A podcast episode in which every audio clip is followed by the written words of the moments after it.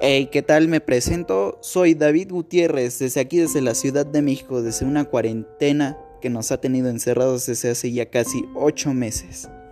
Bueno, el día de hoy me estoy aquí con ustedes, eh, ya que se acercan las fechas de Día de Muertos, o lo que en Estados Unidos se conoce como Halloween.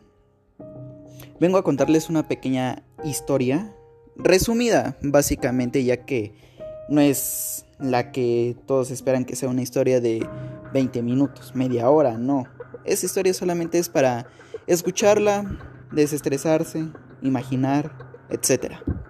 Esta leyenda es la de La Llorona. Es una clásica de México que ya lleva muchos años en el país siendo un éxito. No solo como leyenda, sino también como en películas, festivales, muchas cosas aquí en México, incluso en otros países del mundo. Pero bueno, lo que voy es que el día de hoy les estaré contando yo mismo esta pequeña leyenda que dice así. La leyenda dice que existió una mujer indígena que tenía un romance con un caballero español.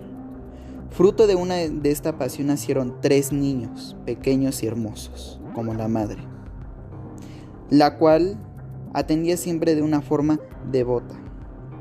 Cuando la joven comienza a pedir que que la relación sea formalizada. El caballero la esquiva, quizá por temor al el que dirá la gente, su esposa, él mismo.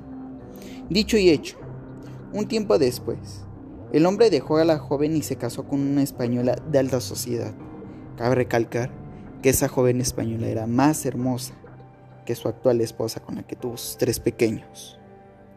Cuando la mujer se enteró, dolida, atormentada y totalmente desesperada, asesinó a sus tres hijos, ahogándolos en un río.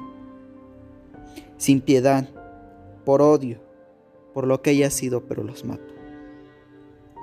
Luego se suicida porque, claro, no soportaba la culpa, la pena, el dolor que sentía al haber matado a sus propias creaciones, a pesar de que su esposo la había engañado, la había lastimado y la había dejado junto a sus hijos, ella no se perdonó el dolor que cometió, el sacrificio de sus hijos por un tonto amor que no lo valía.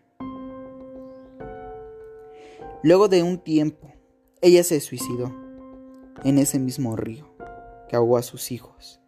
Luego de mucho tiempo, en el antiguo México, ya se habían escuchado rumores de que una joven de estatura media con un vestido blanco Pasaba por las calles gritando, ¡ay mis hijos!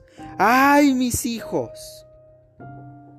La gente espantada pensó que era una loca, alguien que solamente estaba tratando de asustar al pueblo en el que estaba. Pero lo que no se daban cuenta esas personas era de que era el espíritu de una joven indígena de ese mismo pueblo, el cual había ahogado a sus pequeños hijos por el odio a su esposo de que la había abandonado por una más bella. Desde ese entonces, se cree que cada que pasa esa mujer, siempre se llevará dos niños, o uno, tres, los que sea, con tal de saciar su sed de amor, pero también de odio.